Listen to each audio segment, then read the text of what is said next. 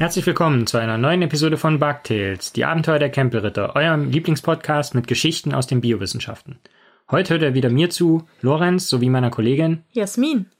Genau. Und das ist die zweite Folge in unserem neuen Format und die 63. insgesamt. Und deshalb können wir eigentlich ohne viele Vorworte anfangen, oder? Genau. Und zwar habe ich schon letzte Woche so eine coole News gesehen. Okay, das fängt jetzt ein bisschen komisch an. Hm. Coole News, die Gletscher schmelzen. Hm. Nein. Durch den Klimawandel schmelzen viele Gletscher. Ja, und das ist natürlich eine dramatische Entwicklung. Allerdings bemerkt man dadurch dann oder findet auch Sachen, die man sonst nicht finden würde, ja. Wobei ich natürlich denke, lieber hätten wir sie nicht gefunden, wenn ich es mir aussuchen könnte, hätte mhm. ich, hätte ich lieber die Gletscher. ja. ja. Weiß nicht, wie es bei dir ist. Du bist ja auch so der Eistyp, bisschen. Aber hier hat das tatsächlich etwas Interessantes hervorgebracht. Und zwar ist der Tyndall-Gletscher im chilenischen Teil von Patagonien geschmolzen. Und dadurch wurden gleich 23 Fossile einer Art freigelegt. Eine, naja, keine Dinoart, aber einer Reptilienart. Und zwar von Ichthyosauriern. Ja, und darunter war ein vollständig erhaltenes Fossil. Also das ist jetzt nicht irgendwie, wo Schwanz fehlt oder Kopf oder irgendwas. Von einem Ichthyosaurus-Weibchen, das sie übrigens Fiona genannt haben. Und nicht nur von ihm, denn das Weibchen war schwanger. Das heißt, man hat im Fossil gesehen, dass das Weibchen auch noch Föten getragen hat. Okay. Mehrere auch, ja. Und dieser Ichthyosaurus war ungefähr vier Meter lang und lebte vor ungefähr 129 bis 139 Millionen Jahren. Ja, genau wie diese anderen Tiere, wo die auch, da waren Neugeborene dabei, junge Tiere, größere Tiere, alte Tiere und so. Und die lebten halt während der frühen Kreidezeit, als damals die Stelle von, also wo der Gletscher jetzt ist, das war damals noch Teil des Meeres, also halt, da stand halt Wasser und war jetzt nicht irgendwie Land, ja. Und Ichthyosaurier, das bedeutet quasi Fisch, also Ichthyosaurier, Saurier, also Fischsaurier. Das ist eine Gruppe ausgestorbener Reptilien, das sind nämlich keine Fische, aus unserem Erdmittelalter, ja. Und wahrscheinlich starben sie so vor ungefähr 90 Millionen, 92, 93 Millionen Jahren zu Beginn der oberen Kreidezeit aus was tatsächlich noch 30 Millionen Jahre vor dem Ende der Dinosaurier war, ja. Und das Spannende an denen ist, dass sie ähm, zu den Landwirbeltieren gehörten. Also, du erinnerst mhm. dich, weißt ja, wie es ist. Äh, die Tiere haben das Meer verlassen und das Land besiedelt. Und die Ichthyosaurier dachten sich so, mh, mm, nett hier, aber wir gehen wieder ins Wasser zurück. Mhm. Können wir das vorher nochmal sehen? Ja, so können wir, ich glaube ehrlich gesagt, hm, ich bin doch eher der Wassertyp. Und dann sind die zurück ins Wasser gegangen, waren allerdings, wie gesagt, Reptilien, ja. Und die waren auch Jäger, also man hat so, es gibt verschiedene Ichthyosaurierarten und manche haben, äh, waren sehr groß, wurden zehn Meter groß oder so und da hat man echt so größere Wirbeltiere oder große Schildkröten und sowas in Magen gefunden bei anderen Fossilfunden und ähm, bei anderen wiederum Vögel oder sowas, ja, oder äh, all, all möglichen anderen Viecher. Und Lorenz, du hast ja heute Geburtstag. Und ich hey. habe ich hab dir erzählt, wer auch noch heute Geburtstag hat. Mary Anning. Mary Anning, über die haben wir, glaube ich, in der ersten Folge geredet, falls jemand das mal nachhören will und falls ihr das versteht, weil ich da noch mit einer Art Dosentelefon aufgenommen habe. Da haben wir über sie geredet.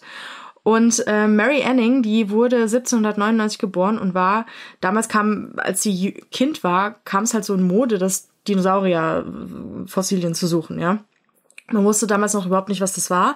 Äh, hab ich in der, haben wir in der ersten Folge gesprochen. Also ein, die haben diese riesen Knochen gefunden. Dann am Anfang waren sie, ja, also schon vorher, viele hunderte Jahre vorher, so, ja, das waren die Knochen der Riesen aus der Bibel und so. Und dann hat man irgendwann gemerkt, mhm. okay, doch nicht. so, ja, komische Riesen, so mit dem langen Maul und, und Schwanz. Und dann hieß es, ja, Drachen also Dinos, ja.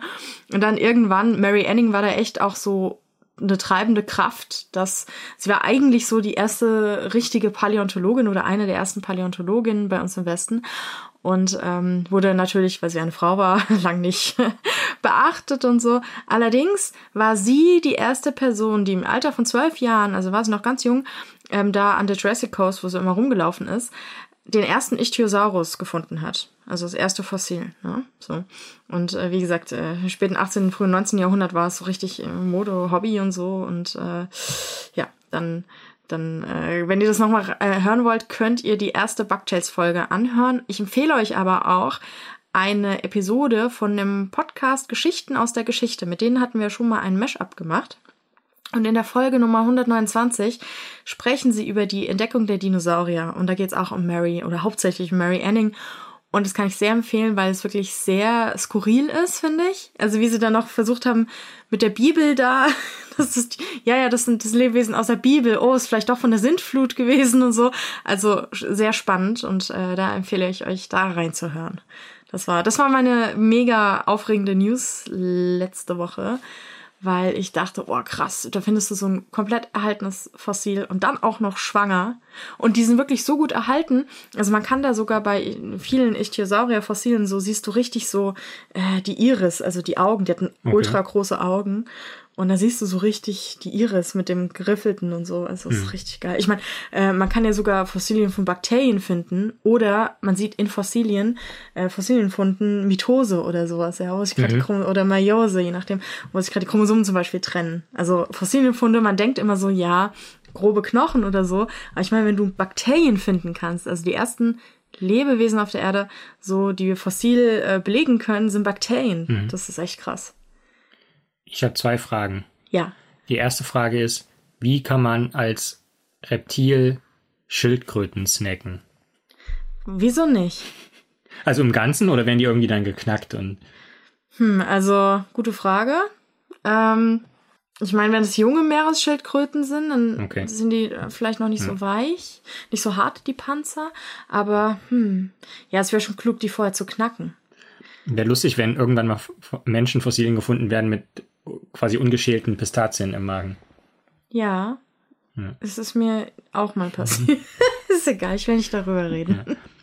Und die zweite Frage ist, weiß man, woher das kommt, dass diese Funde da in Chile so gut erhalten sind? Nee, also man muss jetzt erstmal genau rausfinden, wann genau die gestorben sind, weil es mhm. kann ja sein, dass da irgendein Vulkanausbruch war oder irgendwas, wo die alle auf einmal gestorben sind, ja, ja. oder das Meer ist, da Wasser ist umgekippt oder so. Mhm.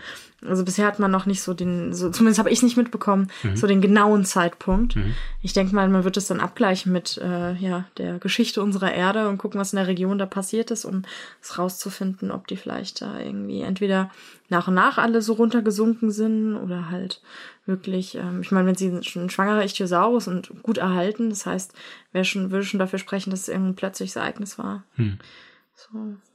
Aber zumindest habe ich es nicht mitbekommen. Vielleicht weiß man es. Falls es jemand von euch weiß, dann könnt ihr es gerne drunter kommentieren bei uns auf der Seite. Und habe ich das eben schon gesagt? Das habe ich mir gar nicht gemerkt. Mary Anning gibt es ja auch ein Türchen im Backvent-Kalender. Ja, stimmt. Wir haben schon öfter über die geredet, weil ich die mega cool finde, ja. tatsächlich. Ich habe auch einen Mary Anning Sticker auf meinem äh, E-Book-Reader und auf meinem ein, über. Ich habe ein paar Mary Anning Sticker. Gab es zu ihr nicht auch einen Film jetzt letzten Kinofilm? Ja, stimmt. Ja, Ha, den müssen wir mal gucken. Ja. Ja, hm. So viel zu Mary und Ichthyosauriern. Was komisch ist halt, dass die Ichthyosaurier, na, egal. Saurier heißt der Echse, also hm, passt schon. Ja. Wie kriegen wir jetzt die Überleitung zu meiner Geschichte hin? Bei dir geht es ja auch um Schwangerschaft. Bei deiner Ach so, Geschichte. ja, stimmt, weil da ja auch was im Bauch ja. gefunden wurde bei denen. Genau. Ja, genau. Es geht um Schwangerschaft, beziehungsweise das Ende einer Schwangerschaft, nämlich die Geburt per Kaiserschnitt. Mhm. Kennst du die Geschichte des Kaiserschnitts? Dass Cäsar so geboren wurde, oder wie? Caesarean Section, ja. Ich habe das mal recherchiert und jetzt kriege ich es nicht mehr zusammen. Hast du es recherchiert hier für die Folge? Nee. Damn. Na gut. Ich meine, schon im alten Ägypten wurden Kinder per Kaiserschnitt geholt. Na gut, die haben auch Hirnoperationen gemacht. Also. Ja. Das ist so geil. Und im Mittelalter so, ja, ich würde einfach fünfmal beten, dann, dann, dann klappt's schon irgendwie drei Rosenkränze und ein Ave ja, Maria. Dann sollte es sollte eigentlich, klappen. ja. Viel Glück. Schon, ja, viel, viel Glück. So, quasi USA 2022. So. Ja. Nee, ähm, was ich gemacht habe, ist, ich habe ein Review zu dem Thema gelesen. Und Reviews, das sind im Prinzip wissenschaftliche Arbeiten, so eine Art Reader's Digest. Also da haben sich Leute hingesetzt und haben einfach mal die Fachliteratur durchgearbeitet, die es schon zu einem bestimmten Thema gibt, in dem Fall zu Kaiserschnitten und haben das nochmal, also haben dann vielleicht auch eine bestimmte Meinung äh, entwickelt oder herausgebildet aufgrund ihrer Lektüre und haben dann eine Hypothese aufgestellt und stellen die halt dann im Kontext da in so, ein, so einem Review-Artikel, also einer Übersichtsarbeit im mhm. Prinzip. Und genau in diesem Übersichtsartikel und in diesem Übersichtsartikel, der im Journal Cell Host Microbe erschienen ist, ging es darum, herauszufinden, was man eigentlich machen kann, um die Tatsache zu verhindern, die man schon viel beobachtet hat, nämlich, dass Kinder, die mittels Kaiserschnitt zur Welt gekommen sind, im Vergleich zu Vaginalgeburten, also denen, die auf sozusagen natürlichem Wege zur Welt gekommen sind, geboren wurden, ähm, wie man dem entgegenkommen kann, dass diese Kinder, die per Kaiserschnitt zur Welt gekommen sind, ein höheres Risiko haben, krank zu werden, nämlich Immunerkrankungen zu kriegen und so weiter und so fort. Und das wird erstmal nur in der Einleitung dieses Review-Artikels erwähnt und ich habe dann mal nachgeguckt, was da für eine Arbeit zitiert wird. Und in der Arbeit, die da zitiert wird, gibt es dann auch genaue Zahlen. Und da steht nämlich drin, dass Kinder die per Kaiserschnitt geboren wurden, wieder im Vergleich zu Kindern, die per Vaginalgeburt zur Welt kamen, da, die haben ungefähr 30 Prozent höheres Risiko, Lungeninfektionen zu entwickeln, mhm. 23 Prozent höheres Risiko, Asthma zu entwickeln und etwa 35 Prozent höheres Risiko, Adipositas, also mhm. Übergewicht, zu entwickeln. Also ich kam per Normal zur Welt, mhm. mein Bruder kam per Kaiserschnitt. Er hat ja. Asthma, ich aber auch. Ja. Wir haben alle Asthma bei uns. Ja. ja, ich weiß gar nicht, er war viel krank, aber er war auch eine Frühgeburt. Ja. Ich. Und in dem Fall ist es natürlich jetzt, wenn man das erstmal so die Zahlen liest, ist es natürlich immer erstmal wieder nur einfach eine Korrelation. Das heißt, es wurde beobachtet, dass das vermehrt auftritt bei Kindern, die per Kaiserschnitt zur Welt kamen, solche Sachen. Aber im Fall des Kaiserschnitts hat man auch schon zumindest eine Hypothese, die auch eigentlich relativ gut untersucht ist, nämlich das Immunsystem unterscheidet sich zwischen Kindern, die per Kaiserschnitt zur Welt kamen und Kindern, die per Vaginalgeburt zur Welt kamen. Mhm. Warum ist das so? Ich habe eine schreckliche Ahnung. eine schreckliche Ahnung. Warum schrecklich? Das sind so Gedanken, ich weiß nicht, wie gern denkst du daran, dass dein Gesicht durch die Scheide deiner Mutter gerutscht ist? Geht jetzt, bei mir ist so mittelgern. Naja, aber ich denke ja sozusagen, was statistisch valide ist und da muss ich ja nicht nur von, darf ich ja nicht von mir gleich Das meine ich nicht, aber ich meine, dass ich da einfach, darum geht's doch gerade gar nicht, sondern dass der Gedanke einfach. Ja, okay. Dass der Unterschied ist ja zwischen denen. Genau. Dass das eine. Aber den habe ich ja nicht so selbst bezogen. Ja, ich weiß nicht, ich weiß nicht, wie man nicht sofort daran denken muss. Hm. Alle, die es jetzt hören, denken jetzt so, oh fuck. Sorry. Genau, hm. jedenfalls, der Unterschied ist natürlich, dass die Kinder im Vaginaltrakt bereits mit Bakterien in Kontakt kommen, die solche Kinder nicht kriegen die dann kriegen Kaiserschnitt. Die per Kaiserschnitt geboren ja. Genau. Und solche Bakterien sind natürlich wichtig für die Entwicklung des Immunsystems des Kindes, mhm. denn wenn ein Kind geboren wird, ist die Entwicklung des Immunsystems noch nicht abgeschlossen. Und wenn da bakterielle Erreger ähm, schon mal kennengelernt werden, dann entwickelt sich das Immunsystem natürlich ganz anders, als wenn die Geburt steriler vonstatten geht, wie das bei so einem Kaiserschnitt ja der Fall ja. ist. Und wenn wir jetzt ein bisschen weiter ausholen würden, gibt es natürlich einen Bezug zu der sogenannten Hygienehypothese, die eben besagt, dass wenn Kinder sehr in einer sehr sauberen Umgebung aufwachsen und wenig draußen sind, wenig Dreck, mit Dreck in Kontakt kommen oder meine Mutter würde jetzt sagen, äh, Hühnerscheiße fressen. Hm. Hast du Hühnerscheiße gefressen? Ich weiß nicht, wie das bei mir war. Ich weiß auch nicht, ob ich ständig beobachtet wurde, um das jetzt äh, sicher ausschließen zu können. Ich glaube, ich will es gar nicht wissen, ja. auch, ehrlich gesagt. Ja. Auf jeden Fall, genau, ist die Hypothese, dass wenn man also weniger also niederschwellig mit weniger Krankheitserregern in Kontakt kam, dass dann das Immunsystem nicht so gut ausgeprägt wird und man im späteren ähm, Verlauf des Lebens natürlich auch nicht so gut vor Infektionskrankheiten und so weiter geschützt ist. Auf der anderen Seite kann es natürlich auch dazu kommen, dass eine Fehlentwicklung des Immunsystems zu Autoimmunerkrankungen führt, also zu Erkrankungen, wo sich das Immunsystem gegen einen selbst richtet. Kenne ich. ja. Aber hier geht es ja jetzt um den konkreten Fall des Kaiserschnitt. Und wie gesagt, die Beobachtungen sind schon sehr valide, dass Kinder, die per Kaiserschnitt zur Welt kamen, ein höheres Risiko dafür haben, eben gewisse Erkrankungen zu erhalten. Und die Frage ist jetzt, wie kann man dem entgegenwirken? Mhm.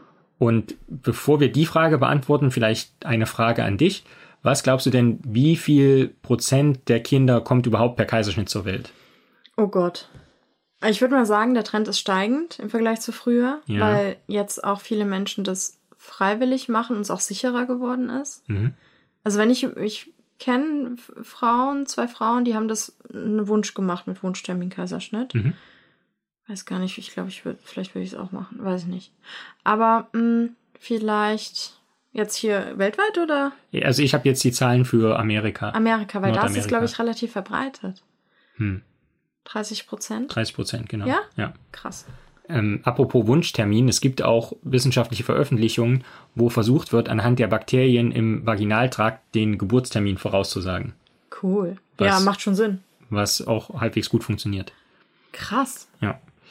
Aber genau, also 30 Prozent, das heißt, es betrifft schon ähm, eine beträchtliche Anzahl an Kindern, die per Kaiserschnitt zur Welt kommen. Und genau, wie kann man jetzt dafür sorgen, dass die auch mit den Bakterien im Vaginaltrakt in Kontakt kommen?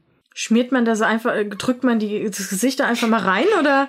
Nee, ganz so funktioniert es nicht, aber im Prinzip ähnlich. Das heißt, man entnimmt Bakterien dem Vaginaltrakt, also man nimmt Bakterien aus dem Vaginaltrakt raus, also filtriert die nochmal durch, durch, so einen, durch so einen Filter, Um quasi so gut und böse zu trennen? um, ich glaube, eher um so ein bisschen den Schleim von den eigentlichen Bakterien Ach zu so, trennen und so weiter und so okay. fort.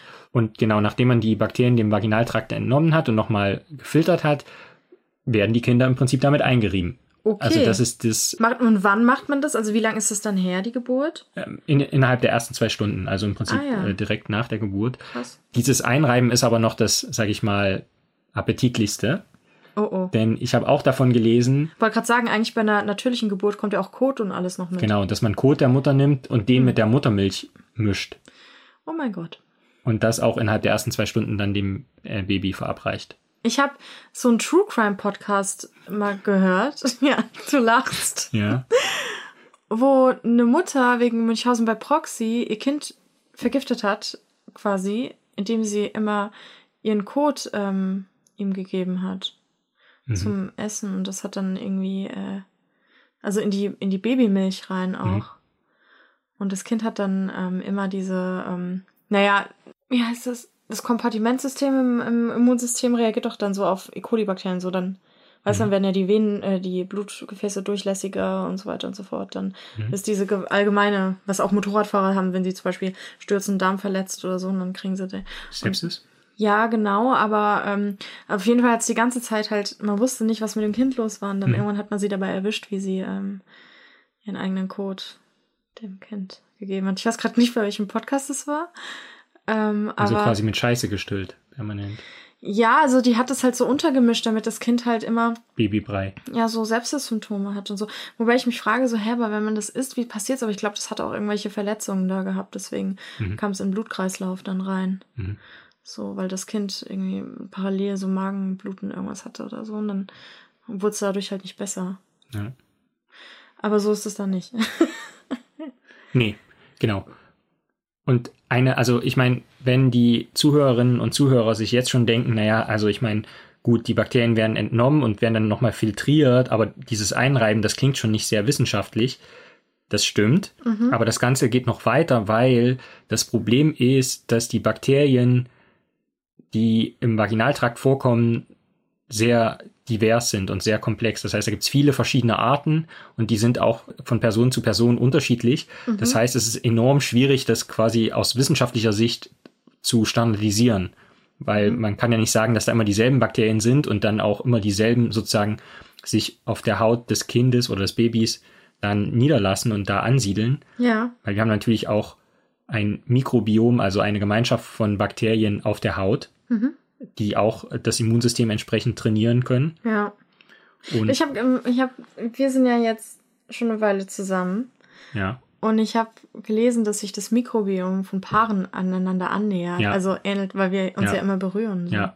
Das geht aber auch ohne Berührung, wenn man einfach nur entweder eine Toilette teilt oder ähm, eine Küche. Das hätte ich jetzt lieber nicht gewusst. Okay. Wenn ich so an meine WG-Zeit denke. Ja. Und genau, also das ist enorm schwierig, das Ganze irgendwie zu standardisieren und da halt sicherzustellen, dass es immer dieselben Bakterien sind, die dann dem Kind verabreicht werden sozusagen und dass die auch dafür sorgen, dass sich das Immunsystem entsprechend entwickeln kann und damit das Risiko für Krankheiten reduziert wird.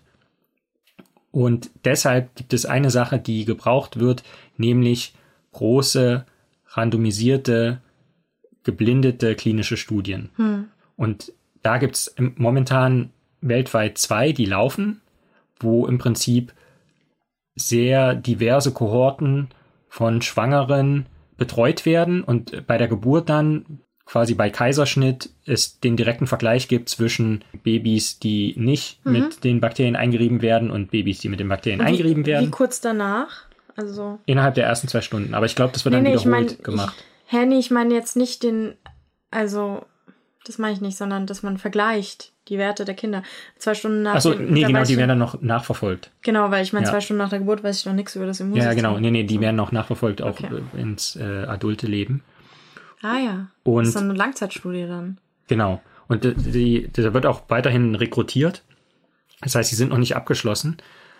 Aber das braucht man halt, um zum einen zu verstehen, welche Bakterien irgendwie wichtig sind und wann die sich ansiedeln und natürlich auch, wie verschieden die Bakterien sind von Person zu Person. Und da muss man natürlich auch sicherstellen, dass man entsprechend alle möglichen Gruppen da irgendwie einschließt, um nicht wieder sagen, nur. Da braucht man, da muss man sich auf so ein paar Vergleichsdinger festlegen, oder? Ja. Genau, also wichtig ist natürlich, dass es nicht wieder nur so eine Studie wird. Ich wollte sagen, nur weiße, weiße Amerikaner ja, genau. in Großstädten. Genau, aber das sind, wie gesagt, große Studien, die gerade noch laufen. Und erst dann wird man wissen, ob, ob man Kaiserschnittgeburten Kindern besser mal eine Abreibung verpasst. ja, stimmt, das ist sowas, worüber ich noch nie nachgedacht habe. Ja. Aber das ist auch wie, ja, Kinder, die ihre, von ihrer Mutter geküsst werden, halt so, die kriegen dann direkt Herpes und so. Also deswegen haben ja so viele Leute Herpes. Äh, also halt ruhend, schlafend, schlummernd. Mhm. Aber klar, ich meine, die ganze, wenn man mit der Mama, mit dem Kind das Löffel teilt und lauter so Sachen, wenn man das halt alles nicht hat. Hm. Ja. Dann frage ich mich in diesen ganzen Kaspar Hauser Dingern, das Kind ist ja, die Kinder, die da so ohne, was Kaspar Hauser Kinder? Nee, die ist, nee, Rudolf Stein, was Stein, oh Gott, ich schmeiß jetzt alles durcheinander. Gefährliches Halbwissen, Leute, gefährliches Halbwissen. Aber dieses Experiment mit, ähm, wo die Kinder, ähm, nicht richtig mit Liebe aufgezogen wurden. Und oh mein Gott, die haben das doch auch mit Affen gemacht, genau. Äh, ich weiß nicht mehr, wie der Wissenschaftler hieß, der dann ähm, Hälfte von Menschenaffengruppen halt hat den so einen Stahl, so eine Stahlattrappe, äh, die aussieht ein bisschen wie ein Affe und die gibt aber Milch und dann eine Attrappe hingestellt, die so kuschelig ist.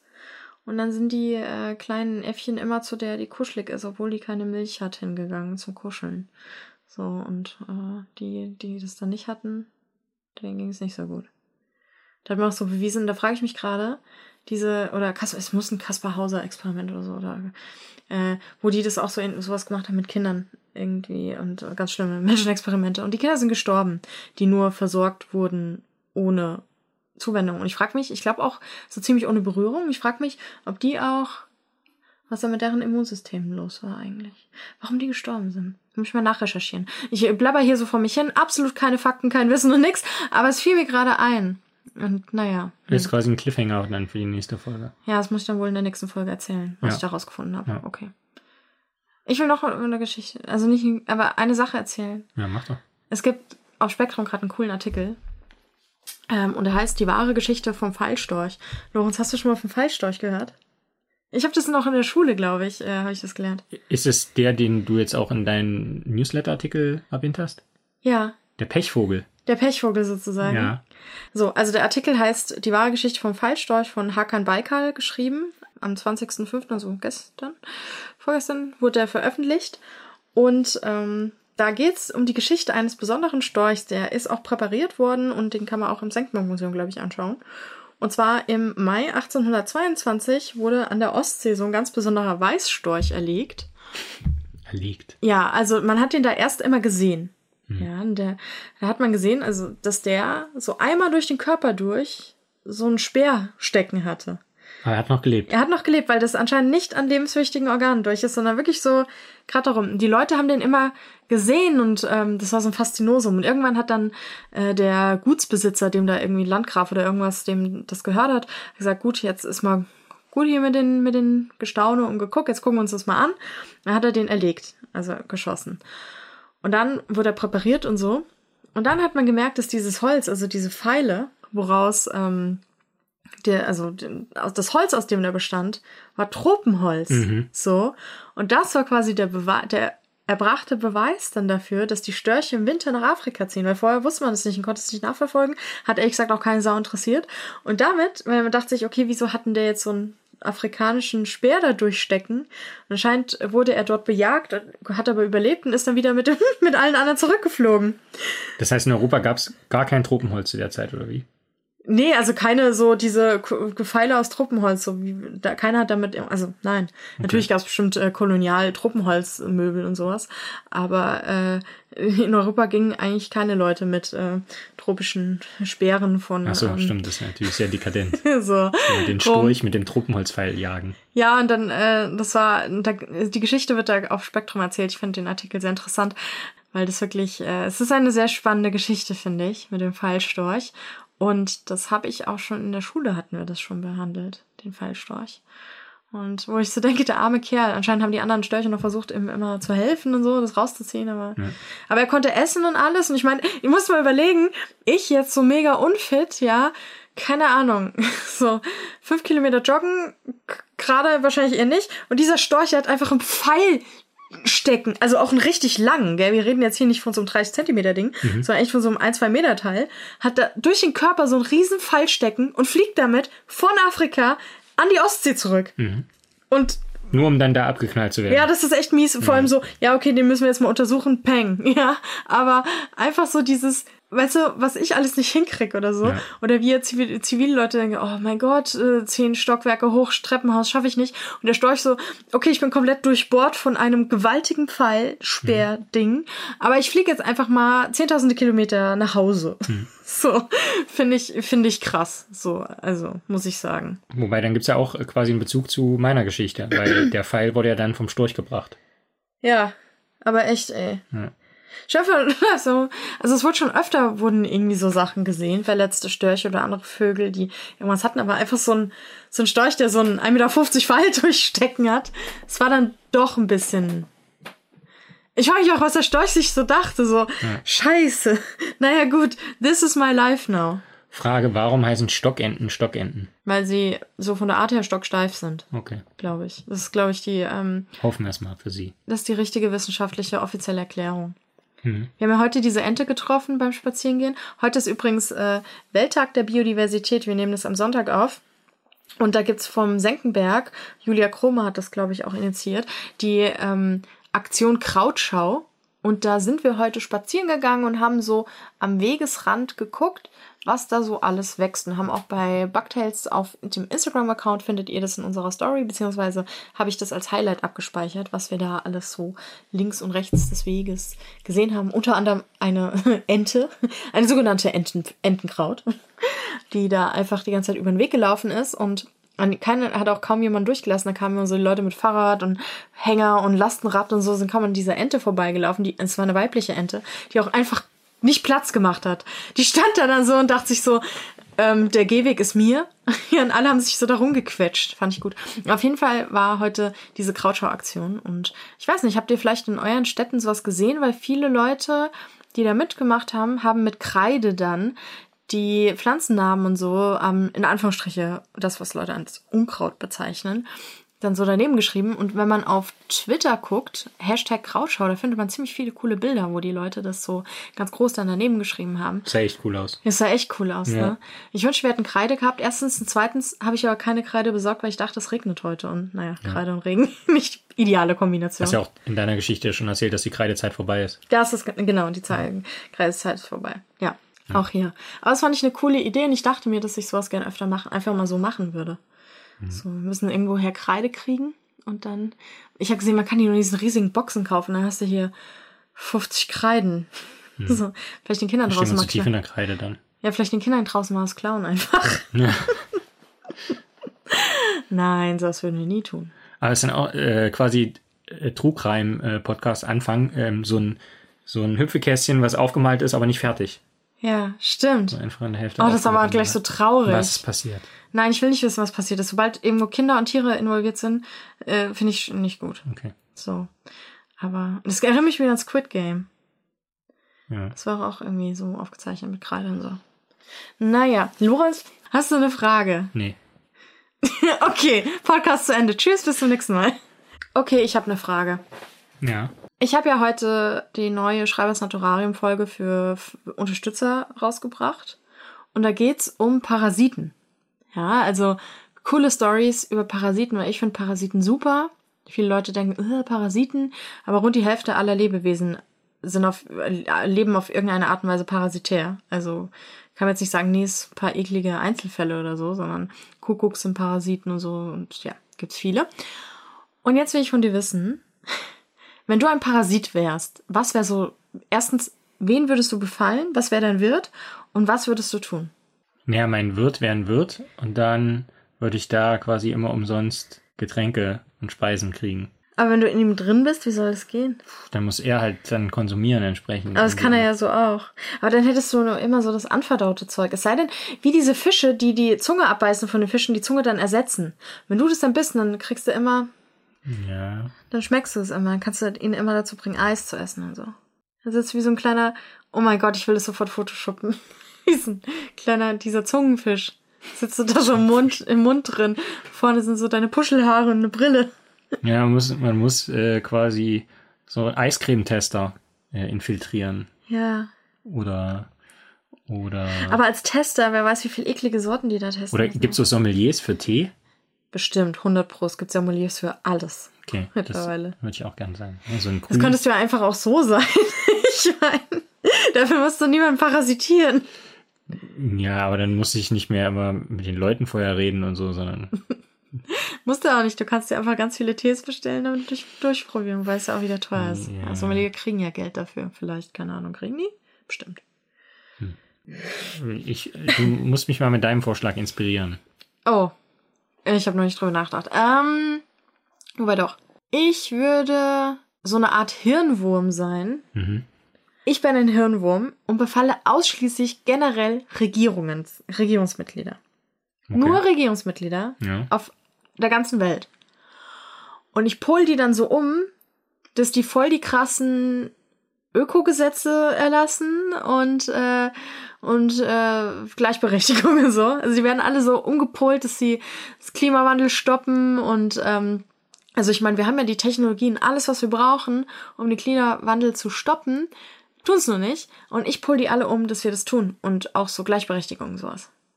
Keine, auch keine Transfeindlichkeiten mehr und so. Ich bring die alle auf Kurs. so. Ja, das, ma das mache ich. Aber ich bin kein Parasitoid. Also ich töte die dann nicht. Mhm. Die sind danach, irgendwann gehe ich wieder raus, denke mir, ja, dann denken sie, oh nein, was habe ich getan? Die Luft ist so frisch. Machen Ja. sie wieder auf. Aber wenn sie dann wieder mit so einem Quatsch anfangen, komme ich zurück. Dann, kommen- dann äh, sobald einer von denen, wenn ich merke, da kauft einer ein SUV, dann kommt der Hirnwurm zurück. Ich bin nicht, wobei ich, ja, ich, ich, also mein Zyklus ist so, das ist so eine Art Fliege, wie bei die Mumie, bei dem Film. Die, ich flieg so in die Nase rein Ja. und dadurch ins Gehirn und da lege ich meine Eier und da kommen die Larven raus und die, die sind alle öko. Ich glaube, die Mumie war einer der ersten Filme, den ich allein im Kino geguckt habe. Und meine Mutter mich, hat mich im Kino gefahren, hat mich danach wieder abgeholt, aber ich glaube, die ist nicht mit reingegangen. Geil, wie alt warst du da? Hier so und viel Spaß mit einem total schrecklichen Horrorfilm. Äh, Vielleicht war es auch nicht der erste Teil, vielleicht war es eher so irgendwie Mumie 3 oder so. Ich habe Mumie geliebt. Ich habe den, keine Ahnung wie oft, ich habe den immer auf Repeat geguckt. Ich habe den geguckt und habe ich direkt nochmal geguckt. So, ich fand irgendwie, ich war da so in meiner krassen Ägypten-Phase. Und äh, ja, du lachst. Meine Topfpflanzen hatten alle ägyptische Namen wie Anchesa Amun und sowas.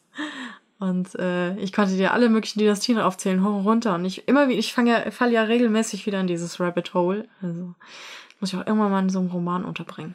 Naja. Mir fiel gerade ein, Welttag der Biodiversität, dachte ich mir, muss ich mal Werbung machen, weil ich ein Buch über Biodiversität geschrieben habe. Es heißt Biodiversität. In der 100 Seiten Reihe von Reklam.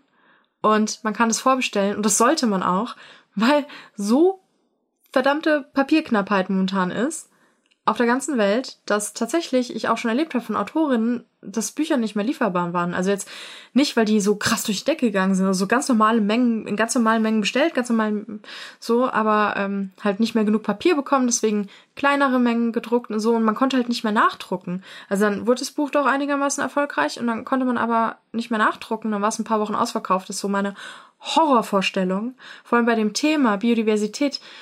Egal. Auf jeden Fall kann man das vorbestellen. Das wäre super, wenn ihr es machen würdet, damit der Verlag weiß, wie viel er drucken muss. So ungefähr, Pi mal Daumen. Und äh, es kostet einen Zehner und erscheint am 6. September bei Reklam. Fiel mir gerade ein, dass ich da mal Werbung für machen sollte, weil ich vergesse das auch die ganze Zeit. Aber ich sage, die Recherche war unglaublich deprimierend. So, okay, das ist jetzt wieder Anti-Werbung. Jetzt weiß ich auch nicht, ist halt, ist halt nicht so ein schönes Thema, ehrlich gesagt, Biodiversität momentan bei uns, weil mhm. Äh, starker Biodiversitätsrückgang, anscheinend ist allen noch alles egal. Ja. Verstärkt hey. auch den Klimawandel. Ja, das versteckt ja beides so schön, schaukelt ja. sich so schön gegenseitig hoch. Und die Biodiversitätskrise ist ja tatsächlich noch konkreter als der Klimawandel. Also da haben wir weniger Zeit noch. Und wir haben schon beim Klimawandel echt wenig Zeit. Und bei der Biodiversitätskrise, um das irgendwie noch zu stoppen, haben wir noch weniger Zeit. Und es ist super konkret. Und ja, weiß ich nicht. Ich bin da so ein bisschen desillusioniert. Ein bisschen. Hm. Aber vielleicht passiert da doch noch ein Wunder. Also, wie gesagt, wir haben die Technologie, wir haben das Wissen, wir könnten Maßnahmen umsetzen, tun es nur nicht, weil sie unbeliebt sind. Ja. Weil der Wertekanon der falsche ist. Was soll man denn sonst? Was machen wir? Jetzt habe ich mir so ein schönes SUV gekauft. Was mache ich denn dann damit? Hm. Es gibt ja so coole Do-it-yourself-Anleitungen im Internet, wie man so alte Autos, die bepflanzen kann. Das würde ich empfehlen dann. Zum nagelneuen Porsche SUV. Würde ich empfehlen dann. Ähm, den dann abzustellen und die ganzen Chemikalien rauszuholen und dann ähm, so do-it-yourself-mäßig mit Kübeln bepflanzen, auch innen und so. Hallo Porsche, Sponsoring-mäßig. Wie wäre es, wenn ihr uns ein SUV gebt und wir machen dann so ein Video, wo der komplett zerlegt und bepflanzt wird und wo wir sagen, dass niemand sowas kaufen soll? Meldet euch gerne bei uns. Ja, das Problem ist, wenn du das machst, dann sieht das halt irgendwann aus wie unsere Dachterrasse und dann wollen alle sowas haben. Ja, ist doch geil. Dann gehen die los, klauen Porsches, zerlegen sie. Dann fahren klauen, die nicht mehr rum. Okay, aber das ist ja kein Aufruf zur Gewalt oder zum Ungehorsam, zivilen Nein, Ungehorsam. Es geht darum, äh, nicht neue Porsches dafür zu bauen, sondern bestehende zu nehmen. Das ist ja ein Bastelprojekt. Stell dir vor, du hast dann so ein SUV zu Hause, weißt nicht mehr, was man damit machen soll, und dann kannst du den, fährst du den in deinen Garten und dann zerlegst du den. Dann machst du einen schönen neue, Lebensraum haben wir eine neue Bugtails-Sparte, sie heißt Busttails. Busttails, genau. Zu ja. basteln. Und da kann man auch so Unterschlupf für Wirbeltiere, für Igel und so. Also Porsche, wie gesagt, meldet euch, wenn wir den Leuten zeigen sollen, warum man zum Teufel man niemals solche Autos kaufen sollte und wenn man doch versehentlich eins gekauft hat, was man damit macht. Machen wir gerne so ein Video und auf Social Media auch. Wir taggen euch auch. Oder all die anderen, BMW, Mercedes. Gibt es eigentlich irgendeine Marke, die kein SUV hat mittlerweile? Glaub nicht. Na gut. Dann ist jetzt hier auch vorbei. Denkt dran, Lorenz hat Geburtstag. Geht bitte alle auf wissip.de und schließt kleine Abonnements ab, um ihn zu unterstützen, weil er da ganz toll über Wissenschaft im Fußball schreibt. Oder noch konkreter, ihr könnt beim NDR Synapsen-Podcast für mich abstimmen. Da packen Stimmt. wir den Link in die Show Notes. Das wäre total super, weil wenn ich da gewinne, darf ich nochmal eine Sendung über meine Forschung erzählen. Genau, er war da nämlich beim Science Slam. Und genau, du warst da beim Science Slam und hast da einen Science Slam über deine Fettforschung gemacht. Ja. Ja, und jetzt müsst ihr da alle hingehen. Wir packen den Link in die Show Notes und äh, abstimmen natürlich. Hört euch an und wenn ihr es geil findet, stimmt ab. Natürlich findet ihr es geil. Und dann helft ihr ihm, weil dann kann er da nochmal krasser, tiefer einsteigen und darf ja. das nochmal öffentlich vorstellen, was natürlich für Wissenschaftler super geil ist. So. Eben hatten wir es ja schon von der Crowdschau und jetzt kommen hier quasi aus unserer UnterstützerInnen-Crowd die Namen. Genau, wir danken für eure Unterstützung auf Steady. Also man kann uns auf Steady unterstützen. Steady HQ-Bugtails. Und zwar danken wir Anna, Jan, Rike, Maike, Ronny, Johannes, Franka, Chiara, Dash, Kati, Norbert, Clara, Julia, Bernd, Julia, Anja, Daniel, Marie, nochmal Marie, Alexander, Torben, Christian, Gerhard, Annika, Felix, Dominik, Christoph, Maria, Sarina, Angie, Christine, ist meine Oma, Jakob, Philipp, Tobias, Lena, Carla, Gitter, Matthias, Rinchtei, Schrägstrich Christian, Philipp, Ricardo, Lars, Leonie, Michael, Marcel, Sebastian, Tim, Anja, Annika, Sandra, Jenny, Pia, Marco, Brigitte, Regina, Monika, Oliver, Eleonora, Dominik, Daniela, Ina, Ralf, Jörn, Steffi, Felix, Gerlinde, Markus, Karin, René, Ella, Julia, Oliver, Melanie, Nelo, Franziska, Martina, Felix, Nicole, Christian, Jessica, Michael, Rebecca, Sascha, Katrin, Alexander, LJ, Jasmin. Vielen Dank für eure Unterstützung. Danke. Ja, das war's. Dann vielen Dank, dass ihr wieder dabei wart bei unserer Folge, die ein bisschen chaotisch war. Aber egal, sie hat trotzdem uns zumindest Spaß gemacht. Und äh, wenn ihr uns ganz toll findet, dann wäre es natürlich toll, wenn ihr uns bei Podcast-Portalen bewertet. Po positiv vielleicht bitte, wenn ihr uns gut findet. Zum Beispiel bei Spotify oder Apple Podcast, wenn ihr uns da fünf Sterne gibt. Und ansonsten erzählt gern euren FreundInnen weiter, was für einen tollen Wissenschaftspodcast ihr habt, wo ihr ganz viel Nerdwissen kriegt, mit dem ihr angeben könnt auf Partys, weil auf Partys redet man immer über Wissenschaft, das weiß jeder. Jetzt gibt's mal wieder Partys. Jetzt gibt's auch wieder Partys.